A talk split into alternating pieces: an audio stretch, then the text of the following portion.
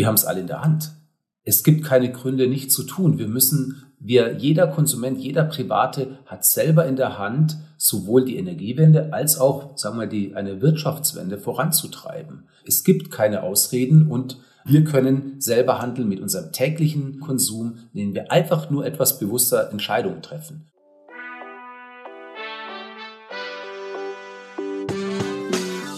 Willkommen bei Studio 36 Presents, dem nachhaltigen und sozialen Podcast aus Kreuzberg in die Welt.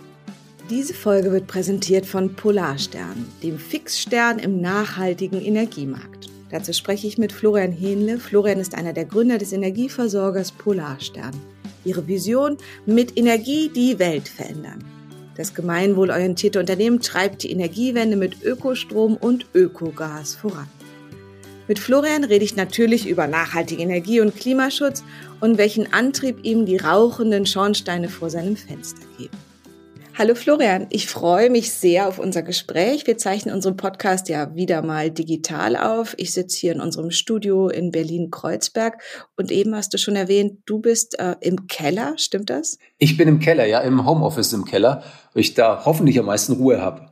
Das heißt, es ist ein bisschen lichtlos. Ähm, du hast elektrisches Licht an und vielleicht noch eine Wärmflasche auf dem Bauch oder ist es wenigstens warm? Das ist die typische Kellerassoziation. Bei mir ist es ein bisschen schöner. Ich habe so einen Lichthof. Weißt du das? Also ein bisschen ausgebackert vorm Fenster. Und äh, deswegen, ich bin nicht zwar im Keller, ich habe aber Tageslicht und brauche kein elektrisches Licht. Und Heizung habe ich glücklicherweise auch im Keller. Also mir geht's ganz gut. Perfekt. Also es geht gut, aber wo genau bist du gerade, dass sich die HörerInnen vorstellen können? In welcher Gegend bist du gerade? Ich bin in München, weil Polarstein sitzt auch in München und ich wohne auch in München. Also kleiner Vorort von München, genau, Gräfelfing heißt der. Und dort sitze ich und schaue in den düsteren, bisschen grauen, verregneten Münchner Himmel. Düster und grau ist der Himmel in Berlin ja, ich würde sagen, zwei Drittel des Jahres. Von daher haben wir wahrscheinlich gerade den, denselben Himmel vor Augen. Vielleicht kannst du mir noch mal einmal ein bisschen beschreiben, Florian, aus was für einer Familie du kommst, weil in unserem Vorgespräch hatte ich das Gefühl, dass das auch Teil dessen ist, warum du dich heute auch weiterhin mit Energie beschäftigst. Also wie kann ich mir das so vorstellen, wie du aufgewachsen bist? Also ich komme aus einem, würde man so sagen, klassischen Unternehmerhaushalt Schon mein Opa hat eine Schmierstofffirma gegründet, die mein Vater dann auch äh, weitergeführt hat. Aber wirklich noch so klassisch, man könnte fast sagen, auf der dunklen Seite der Macht, wobei das da damals ja gar keiner so gesehen hat. Sprich, wir haben ähm, Mineralölschmierstoffe entwickelt und auch vermarktet. Und deswegen wahrscheinlich auch mein Energiebezug, denn Schmierstoffe brauchen ja, ja, die ist, wie es der Name sagt, die halten ja alles am Leben, die, die schmieren und haben ganz viel, sind vielen Maschinen, Motoren etc. drin. Und je besser die sind, desto weniger Energie braucht man, um so eine Maschine am Laufen zu halten. Deswegen habe ich tatsächlich schon viel mit Energie zu tun gehabt und auch gleichzeitig mit Unternehmertum, weil da ist nicht so klar, also bei uns zu Hause nie so klar getrennt gewesen, was jetzt Geschäft ist oder das Private, sondern es war immer so ein bisschen verschwommen und habe ich nach wie vor auch noch, aber es belastet mich nicht. Irgendwie ist es, ist es toll und wahrscheinlich so dieses Gestalten und das Unternehmertum wurde mir damals schon ein bisschen in die Muttermilch gelegt und wahrscheinlich auch so diese Energierichtung, der Energiepfad gelegt, auch wenn ich nie in die elterliche Firma da eingestiegen bin. Also so von den Öl- und Schmierstoffen hin zu einer ganz anderen Form von Energie, die ihr heute verkauft, herstellt und vermarktet. Vielleicht kannst du mir noch mal einmal so ein bisschen so den Wandel. Also ich kann ja nur sagen, ich bin früher, wir sind ganz viel Auto gefahren. Die Luft war oft morgens, wenn ich aus dem Haus getreten bin, hat man in Berlin noch so die Kohleöfen gerochen, ganz stark. Das heißt, ich bin einfach ganz natürlich mit einer anderen Form von Energieverbrauch an sich äh, groß geworden und da hat sich ja schon einiges getan. Wie hat sich denn deine kulturelle Einstellung so verändert oder entwickelt? Bei mir war es auch relativ ähnlich. Ich meine, ich bin in einer Kleinstadt in Coburg, das ist also im ganz nördlichen Franken aufgewachsen. Und für uns war es immer wichtig, dann Auto zu haben und vielleicht noch so eine, für früher immer so eine dicke Sportpfeife, sprich einen äh, irgendeinen Sportauspuff oder sowas dran zu haben. Das war irgendwie so ein Statussymbol und erstrebenswert habe ich wirklich darauf hingefiebert, vielleicht 18 zu sein und dann mal so ein eigenes Auto. Glücklicherweise war ich in einer Familie, die sich das dann auch leisten konnte, war ja nicht mein eigenes Geld. Jetzt im Nachhinein weiß ich, wie schwer das ist, sich das auch äh, zu erarbeiten. Aber da ging es mir wirklich relativ erstmal wirtschaftlich relativ gut und waren halt so an ganz solche Statussymbole. Und zwar aber auch gar kein Bewusstsein da, dass es irgendwie schlimm ist, wenn man jetzt ein Auto vielleicht mehr, mehr PS hat und dadurch mehr verbraucht oder so. Es war einfach kein Thema. Es war nicht im Bewusst und auch nicht bös und auch nicht ignoriert, aber es war kein Thema. Und es hat sich mit der Zeit schon gewandelt. Und äh, bei mir war es auch so, du hast ja vorhin gesagt, hey, ja, erstmal ein Schmierstoff und dann was ganz was anderes. Ich habe ja auch, es geht ja auch ein Wandel und so ein Bewusstseinswandel geht ja nicht von heute auf morgen. Das macht ja nicht Schnips und ist irgendwie da, sondern bei mir war es auch so, dass ich irgendwie nicht mit diesen Art der Schmierstoffen beispielsweise arbeiten wollte zu Hause und dann aber trotzdem in der Branche blieb. Also ich habe dann in einem Startup angefangen, das beispielsweise biologische Schmierstoffe hergestellt hat und entwickelt hat. Und es war mir wichtig, aber auch da war das, ich meine, das ist jetzt über 15 Jahre her, da war das äh, CO2 oder so war wirklich noch kein großes Thema. Sondern Ozon hieß es da auch noch, ne? So Treibhausgase. Ja, so. da gab es das Ozonloch, richtig. Das Thema Ozonloch, ich habe es gerade noch mal in einem Podcast gehört, das sagt man heute gar nicht mehr, weil es schon um ein nee. viel globaleres Phänomen geht. Richtig. Was ist denn heute so ein Statussymbol? Was würdest du da sagen, Florian? Ist es immer noch das dicke Auto oder wie hat sich das geändert? Also ich glaube, das dicke Auto gibt sicher noch. Ich kann jetzt für mich selber sprechen. Für mich ist das dicke Auto kein Statussymbol mehr. Ähm, und wenn ich jetzt, ich meine, bin natürlich auch wahrscheinlich in einer gewissen Blase drin, aber äh, über Autos wird zumindest in meinem bekannten Freundeskreis wenig gesprochen, ist nicht, dass nicht gesprochen wird, aber beispielsweise über eine PV-Anlage. Ja, was macht den Sinn, ähm, sich vielleicht, wenn man ein Reihenhaus hat oder ein Einfamilienhaus, wenn man da sehr glücklich ist, sich eine PV-Anlage äh, draufzusetzen. Also eine Solaranlage ist das, ne? Genau, also so eine Solaranlage, um den eigenen Strom zu produzieren. Ne? Ob das Sinn macht, solche Sachen oder man wird viel auch diskutiert, das hat jetzt wenig mit Status zu tun. Macht es den Sinn zu reisen? Ich meine, ich, ich, ich für meinen Teil, ich reise zum Beispiel super, super gerne und interessiere mich auch für andere Kulturen, heißt aber auch, dass immer mit Fliegen verbunden ist. Und so dieses, diese Gewissensthematiken, ob man das dann, das ist ja jetzt kein Statussymbol, aber so, wir leben, glaube ich, alle viel bewusster, auch was unseren, was unseren Konsum betrifft. Und darüber wird viel, viel mehr gesprochen als über Status, über klassischen Status. Ja, das Reisen ist bei mir auch ein großes Thema, weil ich da Energie und Kreativität immer draus gezogen habe und jetzt einfach wie so verhakt bin. Mhm. Wenn man wirklich nicht mehr fliegen möchte, dann fällt einfach ja schon ganz viel weg, weil einfach ja auch die Bahnstrecken so enorm eingespart wurden und ja auch viele nicht existieren mehr. Woraus schöpfst du denn so deine Energie? Was würdest du sagen? Du bist ja sehr engagiert auch bei, bei Polarstern, dem, was ihr alles machen wollt. Aber so ganz persönlich, was, was treibt dich an? Also meine Energiequelle sind, sind zwei Sachen. Das eine ist die Familie, so diesen sicheren Hafen zu haben und ganz klar Sport. Ich muss raus in die Natur, ich muss mich bewegen, ich muss mich auspowern und das ist so mein Gleichgewicht. Und wenn ich das habe, dann geht's mir wirklich gut. Und wie ist es so, wenn man was tut, wo man praktisch auch so wertemäßig dahinter steht, ähm, hilft es auch einen langen Arbeitstag durchzustehen? Ich glaube schon. Ich, grundsätzlich ist es so, so, wenn man irgendwo Sinn in einer Sache findet, in einer Tätigkeit findet, ja, dann überwindet man auch viel leichter irgendwelche Hindernisse. Und auch mein Job ist ja nicht nur immer nur äh, segeln. Und ich muss auch einfach auch Dinge tun, die vielleicht auch langweilig oder repetitiv sind oder so. Aber wenn man weiß, wofür man etwas macht, dieses Warum, dann ist es die, in meinen Augen die größte und ausdauerndste, stärkste Energiequelle, die man nur finden kann. Ich setze mich ja persönlich hier in Berlin viel für eine Verkehrswende ein, du ja wahrscheinlich für eine Energiewende. Was sind das so für Kämpfe, die man da auch führen muss? Also bist du eine Kämpfernatur oder gehst du einfach nur friedlich zur Arbeit und alles läuft total rund? Natürlich, bei mir, ich, ich bin der Einzige, ich habe es geschafft. Ich gehe zur Arbeit, bei mir läuft alles genauso, wie ich mir das vorstelle. Ah, lass ja? uns tauschen. Ja, wunderbar. Nein, natürlich ist dem nicht so. Und es sind zwei Schritte vor und ein Schritt zurück, drei Schritte vor, zwei zurück. So ist doch das, das tägliche Leben, so ist äh, im Privaten und so ist natürlich auch im Geschäft. Ist ein täglicher Kampf. Ich weiß, wofür ich diesen Kampf führe und es ist gut. Und was ist mein Kampf? Der ist vor allem ein Kampf gegen die Gewohnheit und gegen Vorurteile. Ja, der Mensch setzt da viel mehr Energie da rein, den Status quo zu erhalten, als vielleicht das Positive im Neuen zu sehen. Und wenn wir über Energiewende sprechen, genauso bei der Verkehrswende, dann haben wir Gewohnheiten. Gewohnheit beispielsweise ist, sich auch täglich alleine ins Auto in die Arbeit zu setzen, bei vielen Leuten in Verbrenner, weil sie die öffentlichen nicht nehmen oder weil sie es immer schon so machen oder so. Und da eben auch zu diskutieren, ob das, ob das sinnvoll ist, dass es vielleicht sogar ganz toll sein könnte, die öffentlichen zu nehmen oder mit dem Radl zu fahren und dass das Wetter vielleicht kein Grund dafür ist, nicht umzusteigen und die Innenstädte zu begrünen und das nicht schlimm ist, wenn die Parkplätze vielleicht nicht so da sind und, und, und. Elektromobilität, also wir können da ganz, ganz viel besprechen. Fakt ist, dass dieser mein Kampf ist insbesondere einer gegen Gewohnheiten und gegen so diese äh, Sträuben gegen Veränderungen. Und dieses Sträuben gegen Veränderungen, wir haben ja eben schon so ein bisschen so die 80er angesprochen. Meine Mutter war mit mir auf Anti-Atom-Demos. Da war ja so das Thema Energie, ging da ja ganz stark, auch gerade nach Tschernobyl nochmal los. Wo mhm. beziehen wir unsere Energie her? Beschreib doch nochmal ganz knapp, was macht denn Polarstern besonders? Ja, wir sind also der erste gemeinwohlorientierte Energieversorger. Das heißt, wir schauen nicht nur äh, ökologische, 100% erneuerbare Energien äh, in den Markt zu bringen, sondern die Energiewende wirklich in die Städte, in den urbanen Raum zu bringen, dort die Lösungen zu schaffen und eben aber auch die soziale Perspektive, also diese andere Art des Wirtschaftens, so ein, also eigentlich ein Postwachstumsökonomie-Gedanken, der uns auch stark antreibt, das mit reinzubringen. Also auf der einen Seite Energiewende, aber auf der anderen Seite auch Wirtschaftswende voranzubringen und zu zeigen, dass es wirklich möglich ist, auch im Energiemarkt, der ja sehr, sehr wettbewerbsintensiv ist.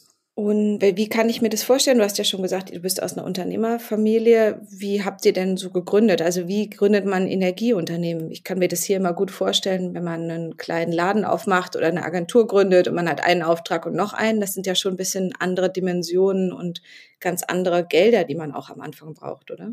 Ja, also wenn du sagst, hey, ich gründe jetzt die E.ON äh, auf dem Papier, dann hast du vollkommen recht. Ja.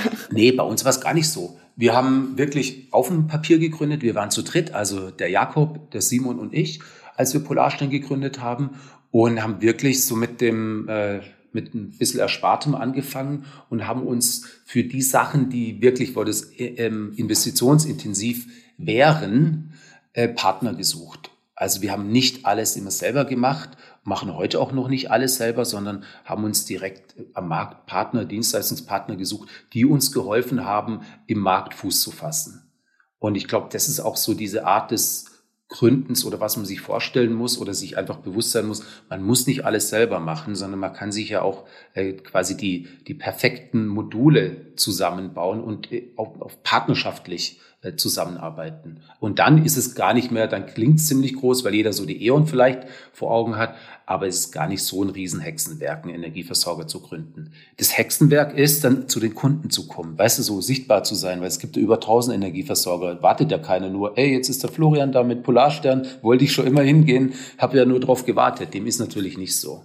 Du hast ja gerade so ein bisschen beschrieben, dass es jetzt nicht so schwierig war mit dem Gründen, aber den Anspruch oder euer großen Spruch, den ihr euch gebt, der ist ja schon sehr weitreichend mit Energie die Welt verändern. Das heißt, der Anspruch, den ihr habt, der ist schon groß, oder? Der war schon immer da und den finde ich auch absolut richtig, weil sonst bräuchten sie ja gar nicht. Ich habe ja gerade gesagt, es gibt über 1000 Energieversorger, wahrscheinlich sind so mittlerweile auch ein paar mehr oder Marken davon, also Vertriebsmarken in Deutschland und da braucht es ja den 1000 ersten auch nicht sondern wir müssen ja schon, unser Anspruch ist nicht einfach nur noch einer mehr zu sein, sondern auch anders zu sein. Wir, wir wollen ja einen Impact haben, wir wollen ein bisschen richtungsweisend sein und ja auch irgendeine Daseinsberechtigung haben. Und es ist schon bei uns dieser wirklich der Anspruch, mit Energie die Welt zu verändern. Damit meinen wir nicht, dass wir alles machen, aber dass wir zeigen, und das ist die Rolle auch von Polarstellen im Markt, dass gewisse Dinge möglich sind, dass die Energiewende im urbanen Raum möglich ist. Beispielsweise mit Mieterstrommodellen, wo wir als einer der ersten angefangen haben, es wirklich konsequent umzusetzen. Heißt, Mieterstrom, äh, da machen wir im Grunde genommen Mehrparteiengebäude im, in Städten im urbanen Raum zu kleinen Ökokraftwerken, indem wir eben Solaranlagen draufsetzen und den Mietern ermöglichen, den Strom direkt zu beziehen. Mittlerweile kennt es jeder, aber als wir da angefangen haben, war es noch gar nicht klar, ob das wirklich ein Geschäftsmodell ist und ob das möglich ist. Und wir haben es trotzdem gemacht, weil wir eben auch zeigen wollen, dass es möglich ist. Und deswegen bringen wir oft neue Produkte in den Markt. Das war jetzt beim Mieterstrom so, das war jetzt beim, wir waren beispielsweise der Erste, der ein 100% Ökogasprodukt auf Fressstoffbasis in den Markt gebracht hat. Sowas, das ist unsere Rolle im Markt, da richtungsweisend zu sein. Und wenn dann andere folgen, auch gerne größere, ist es doch super, weil die haben dann oftmals auch noch den größeren Hebel, aber es sind nicht diejenigen, die vielleicht als Erste irgendwo reingehen. Und deswegen sagen wir mit Energie die Welt verändern. Das höre ich ja ganz oft in den Interviews, dass das eigentlich Innovationen von kleineren ähm, Newcomern auf dem Markt, gerade im ökologischen Bereich, viele Innovationen ausgedacht werden und dann von größeren übernommen werden, was an sich ja auch eine total gute Sache ist, weil praktisch so der Mainstream sich dann auch verändert. Ich habe nur am Anfang gemerkt, als ich das erste Mal Ökostrom abgeschlossen habe, da habe ich ehrlicherweise so ein bisschen wie so ein Fake-Ökostrom abgeschlossen, dass ich nämlich nachher erst wirklich mal geguckt habe, aus welchen Quellen die Energie wirklich gewonnen wird. Und da sind schon ganz, ganz viele Mischangebote eigentlich drin. Das heißt, da wird dann auch unter so einem Label bio hergestellter Strom auch ganz schön viel geschummelt, war mein Eindruck. Wie kann man denn da sicher gehen, dass das wirklich erneuerbare Quellen sind, aus denen mein, mein Hausstrom gewonnen wird? Dem ist tatsächlich so. Und jetzt ganz ehrlich, jetzt muss ich mich outen. Als ich äh, noch vor Polarstern, als ich dann wieder, ich habe in der Schweiz dieses äh, Schmierstoff-Startup gegründet und bin ja dort dann rausgegangen, nach München zurückgekommen und wollte ja auch unbedingt Ökostrom haben. Und da habe ich auch irgendeinen so Fake-Ökostrom gekauft, weil es mir damals noch nicht bewusst war. Und deswegen kann ich diese, auch den Gedanken super gut nachvollziehen.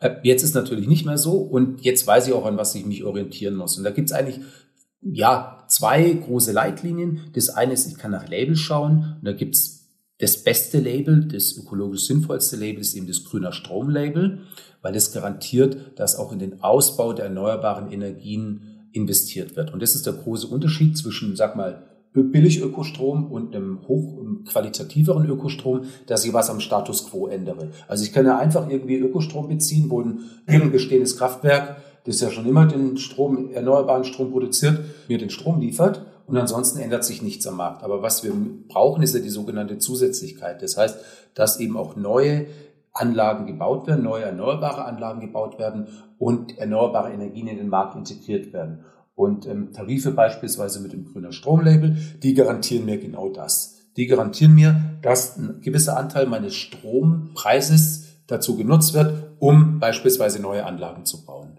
Und das ist dann ein wesentliches Kriterium. Und dann kann ich natürlich noch ans Unternehmen schauen. Das eine ist ja die Produktseite. Wie, was ist das, äh, was ist das für ein Produkt? Und das andere ist ein Unternehmen. Also taugt mir die Unternehmensphilosophie. Möchte ich von einem großen Konzern, möchte ich eher von einem unabhängigen Unternehmen ähm, meine Energie beziehen? Ist es Unternehmen, das vielleicht nur erneuerbare Energie macht oder ein Unternehmen, das sowohl Kohlestrom anbietet, aber halt auch noch einen Ökostromtarif. Das sind dann meine Entscheidungen, die ich auch noch auf Unternehmensseite treffen kann, auf Anbieterseite.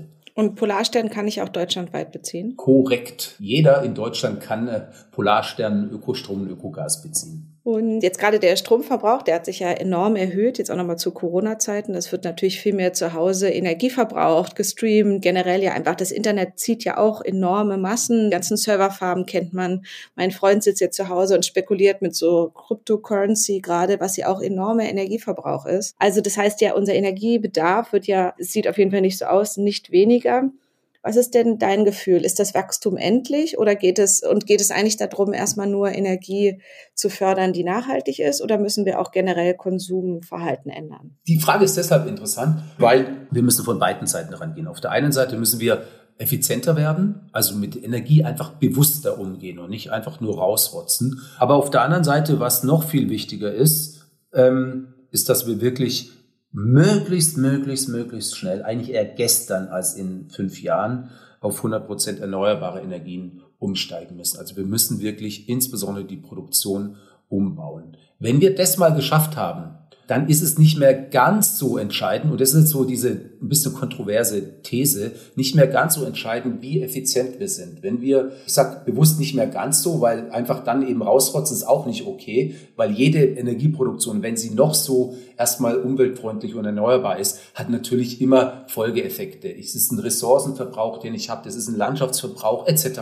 pp. Deswegen einfach nur, ich sag's noch einmal, nur rausrotzen ist auch, wenn wir bei 100 Prozent erneuerbar sind, nicht angesagt. Aber es ist nicht mehr so ganz so kritisch, wie wenn wir jetzt eben die äh, Energie, wie es aktuell der Fall ist, noch zum Großteil fossil erzeugen. Das meine ich so ein bisschen, ist so diese ein bisschen die Gratwanderung. Weil jetzt wird er beispielsweise im im Gebäudebestand oder so viel, sehr, sehr, sehr viel Wert darauf gelegt, die Gebäude zu dämmen und möglichst energieeffizient zu machen.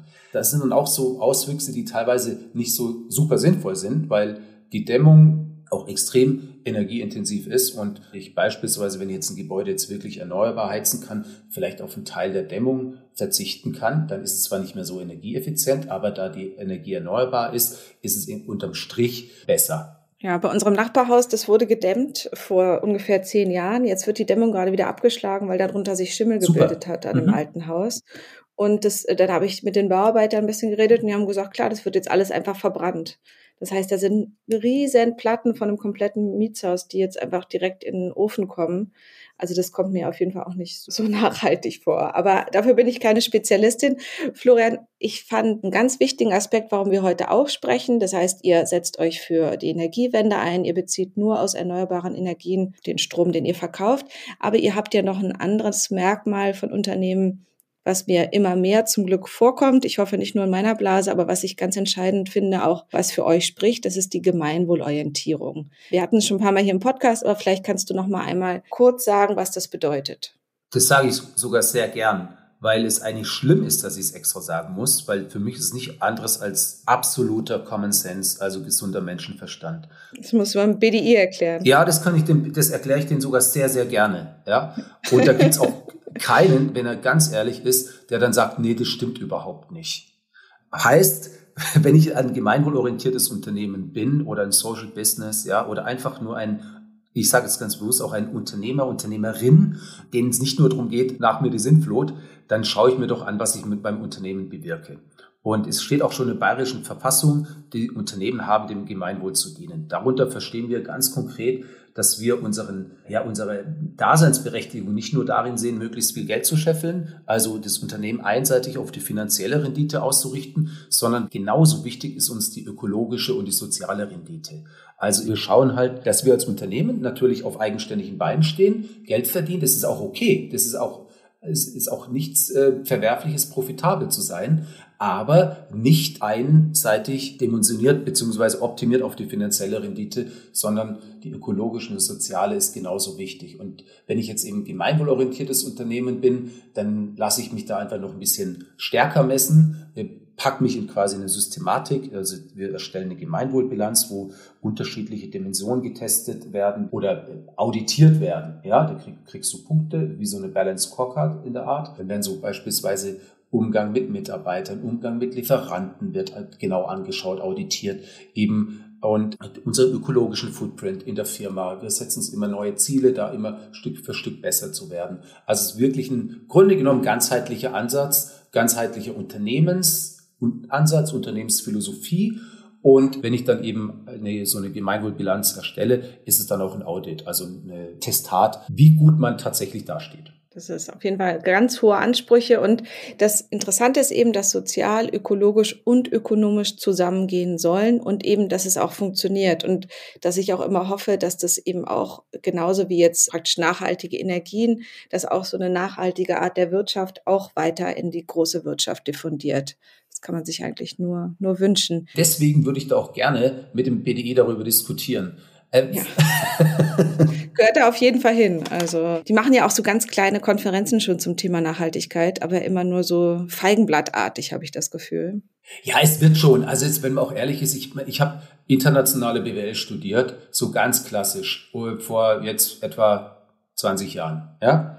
Und damals gab es doch überhaupt nicht. Und auch beim Gründen, als wir vor zehn Jahren gegründet haben, waren wir noch totale Exoten. Und mittlerweile gibt es schon immer mehr Studiengänge, die äh, wirklich so Social Entrepreneurship und äh, ganzheitlicheres Wirtschaften sowohl unterrichten als auch Unternehmen, die da gegründet werden. Es hat sich was getan, aber das Thema ist halt, wir haben auch echt Druck. Es ist Handlungsdruck. Es muss sich auch was tun. Klar, der Kohleausstieg ist immer noch nicht geschaffen, um nee. in dem Bereich zu bleiben. Also Generell Energiewende, wenn wir nochmal so auf das ganz Große zurückkommen, wie sieht denn eine nachhaltige Energiewende grundsätzlich aus und wie ist so das Verhältnis von Individuum, Politik und Wirtschaft? Also wenn man jetzt mal den großen roten Faden sucht, ja, und dann hoffentlich auch findet, dann heißt Energiewende vor allem Stromwende.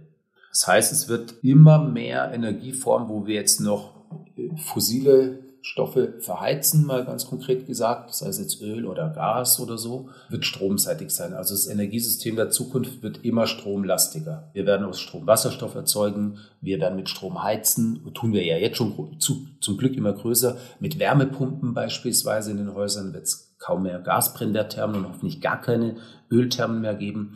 Also es wird alles stromlastiger werden und die gute Nachricht darin ist, dass Strom halt auch vernünftig erneuerbar erzeugt werden kann. Auch Autos werden elektrischer sein. Also auch die Mobilitätswende wird alles Richtung Strom gehen. Und das ist quasi der große rote Faden. Wie schaut die Energiewende aus? Es wird immer mehr elektrifiziert. Mit Strom hoffentlich, der erneuerbar erzeugt wird. Vielleicht ein kleiner äh, Zusatz. Vielleicht können wir damit da dann auch irgendwann fliegen. Dann können wir auch wieder richtig reisen. Das wäre auf jeden Fall eine schöne Begleitung. Natürlich. Warum nicht, wenn wir genug erneuerbaren Strom haben, um dann auch beispielsweise synthetische Kraftstoffe, wirklich also CO2-neutrale synthetische Kraftstoffe herzustellen, dann ist Fliegen zumindest nicht mehr ganz so bös, wie es jetzt aktuell der Fall ist.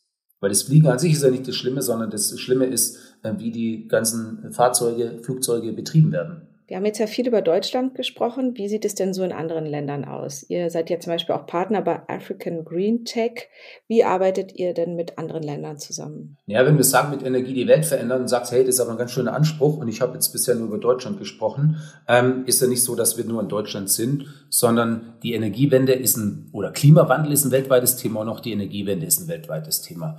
Und deswegen unterstützen wir auch mit jedem Kunden auch die Energiewende in anderen Ländern, ganz konkret in Kambodscha, wo wir mit unserem Partner NBP Mikrobiogasanlagen bauen und eben in äh, Madagaskar, wo wir mit Afrika Green Tech Impact Solar Impact Sites bauen. Das heißt eben dort ist, werden so Solarcontainer aufgestellt mit Wasserpumpen, Kühlcontainer, die solar betrieben werden, um ähm, dort auch die, die Erneuerbaren voranzubringen, die Energiewende voranzubringen, den Leuten dort mitzuhelfen und gleichzeitig, insbesondere jetzt bei den Solar Impact Sites, auch so einen ja, lokale Wirtschaften und Mikrowirtschaften, Wirtschaftskreisläufe mit anzustoßen. Und diese Kreisläufe haben ja auch damit zu tun, dass mehrere liefern bei Energie. Wie ist das denn so mit Lieferketten? Das höre ich immer wieder. Vielleicht, ähm, ich habe es noch nicht ganz verstanden, ehrlicherweise. Aber was sind denn so Lieferketten bei der Energiewirtschaft? Ja, klassische Lieferketten sind, dass du hast einen Energieproduzent, also ein Kraftwerk, dann hast du die Verteil, die Netze, also Netzbetrieb. Und dann hast du noch den Vertrieb. Das ist so die klassische zum Verbraucher hin. Das ist so die klassische Lieferkette in der Energiewirtschaft, wie es bei uns der Fall ist. Und wie kann man sowas dann fair und sozial gestalten? Tja, indem du ganz schön schaust, an welchen, an, nicht nur aufs Produkt schaust, sondern von welchem, ich rede jetzt wirklich von Deutschland, ne? von welchem Anbieter du deine Energie beziehst und aus welchen Kraftwerken der die Energie bezieht. Also ein seriöser Anbieter sagt dir, aus welchen Kraftwerken seine Energie kommt. Der, aber der kann dir sagen. Ein anderer, der nur an der Börse kauft oder so, kann es dir nicht sagen. Das heißt auch eine Transparenz, dass man sieht, wo kommt es wirklich her. Am besten von meinem Dach direkt über mir oder aus der Biogasanlage um die Ecke. Und wenn es ein bisschen weiter ist, dass man wirklich diese, diese verschiedenen Akteure auch nachvollziehen kann. Korrekt. Also ich, natürlich macht es Sinn, die Energie immer dort zu produzieren, wo sie auch wirklich verbraucht wird. Das ist ja genau das, was wir mit Mieterstrom machen, mit, mit Elektrizität, mit Wärme, Mobilität. Und wo das nicht der Fall ist, muss man wirklich schauen, aus welchem Kraftwerk die Energie dann bezogen wird. Florian, ich merke schon, das ist ein Riesenthema auf jeden Fall. Wobei, was ich eigentlich mag an deinem Thema ist, dass es auch so ein schönes, eine Klarheit und eine Einfachheit hat, weil ich glaube, die wenigsten haben wirklich noch Argumente, warum man Kohle weiter verfeuern sollte. Und wenn es Alternativen gibt, warum man die nicht nutzt fürs heimische Streamen und Bügeln, wahrscheinlich wenig gute Argumente dagegen. Hast du noch Bücher oder Filmtipps oder irgendwas, was du auf deinem Nachtschrank hast, was du gerne liest oder weitergeben möchtest, was, was andere interessieren könnte? Also wenn man sich wirklich für, sag mal, die, die große Vision und ähm, Zusammenhänge der Energiewende interessiert und auch die wirtschaftlichen, sozialen, gesellschaftlichen Zusammenhänge, dann sollte man Jeremy Rifkin lesen und zwar sein neuestes Buch The Green New Deal. Also ist jetzt kein totaler Geheimtipp, hoffe ich, ja, zumindest also. Ist ein tolles Buch, ist ein richtig guter Tipp. Aber dessen, wenn man das verstehen möchte, ja, die, die Zusammenhänge, dann muss man es lesen. Es wiederholt sich, natürlich ist ein amerikanischer Autor, aber inhaltlich die, die Grundaussage ist, phänomenal, ist wirklich gut und ich kann es jedem nur ans Herz legen, weil es auch einfach äh, so positiv ist. Ja, es zeigt uns auf, welche Chancen auch in der Energiewende liegen. Und zwar nicht nur ökologisch, sondern auch wirtschaftlich, wie die Energiewende dafür sorgen kann, dass wir auch unsere Wirtschaft hin zu einer, ja, menschen bürgerfreundlicheren Wirtschaft umbauen können, wo jeder was davon hat, wo auch die Gesellschaft etwas davon hat. Also es gibt ja noch den einen Film von einer, ähm, von einer Schwedin, die dann überall mit Pfeil und Bogen gegen die Energieanbieter vorgeht, also gegen Atomstrom vor allen Dingen. Mhm. Ähm, so eine äh, Jeanne d'Arc, die quasi gegen die Windmühlen kämpft. Auch ein äh, sehr schöner Film. Aber erstmal Green New Deal, ein ganz, ganz guter Tipp von dir hast du noch eine gute Nachricht. Also einiges ist noch zu tun in der Energiewende. Wir müssen nur unbedingt dranbleiben, sonst kippt uns ähm, alles um uns rum. Aber was hast du für eine gute Nachricht? Ja, die gute Nachricht ist, und das ist ganz, ganz, ganz, ganz wesentlich, wir haben es alle in der Hand. Es gibt keine Gründe, nicht zu tun. Wir müssen, wir, jeder Konsument, jeder Private hat selber in der Hand, sowohl die Energiewende als auch, sagen wir, die, eine Wirtschaftswende voranzutreiben. Es gibt keine Ausreden und wir können selber handeln mit unserem täglichen Konsum, indem wir einfach nur etwas bewusster Entscheidungen treffen. Und es ist gar nicht schwer, es kostet nicht mehr, heißt, wir müssen nicht warten auf irgendeine irgendeine Änderung. Und äh, was in Deutschland jetzt noch dazu kommt, wir können nicht nur jetzt über unseren privaten Konsum etwas tun und das ganz einfach ist, sondern wir können ja auch noch wählen. Wir haben diese, wir können jetzt auch politisch äh, signifikante Richtungsweichen stellen für die nächsten Jahre. Gerade in diesem Jahr. Genau, eben für die nächsten, für die, dieses Jahr, für die nächsten Jahre. Und das in Kombination ist doch eine super, super Nachricht. Zeit für eine neue Kanzlerin. Und ähm, Florian, erstmal ganz, ganz vielen Dank an dich. Ich kann zusammenfassend für mich sagen, dass ich heute nochmal gelernt habe, wie wichtig die Energiewende ist, weil es einfach einen riesen Stellenwert in der gesamten Klimapolitik einnimmt. Wie einfach es ist, ökologisch wirklich sauberen, verlässlichen Strom zu beziehen, wie man das zum Beispiel bei euch sieht bei Polarstern, und dass eine Verzahnung von sozialen und ökologischen Standards in einem Wirtschaftsunternehmen möglich sind, dass man sie im besten Fall auch in anderen Unternehmen einführen sollte und wie schön das Ganze zusammenpasst und dass wir jetzt wahrscheinlich noch die richtige Wahl bei der Wahl treffen sollten. Aber dafür haben wir noch mal ein bisschen Zeit. Herzlichen Dank, Florian, für das Gespräch. Ich danke dir ganz herzlich. Ciao. Das war's mal wieder mit einer Folge Studio 36 Presents, dem nachhaltigen und sozialen Podcast. Wenn ihr mit uns zusammenarbeiten möchtet, Anregungen oder Ideen habt, schreibt uns gern über info at studio36.berlin. Wir freuen uns drauf. Bis zum nächsten Mal. Eure Nike.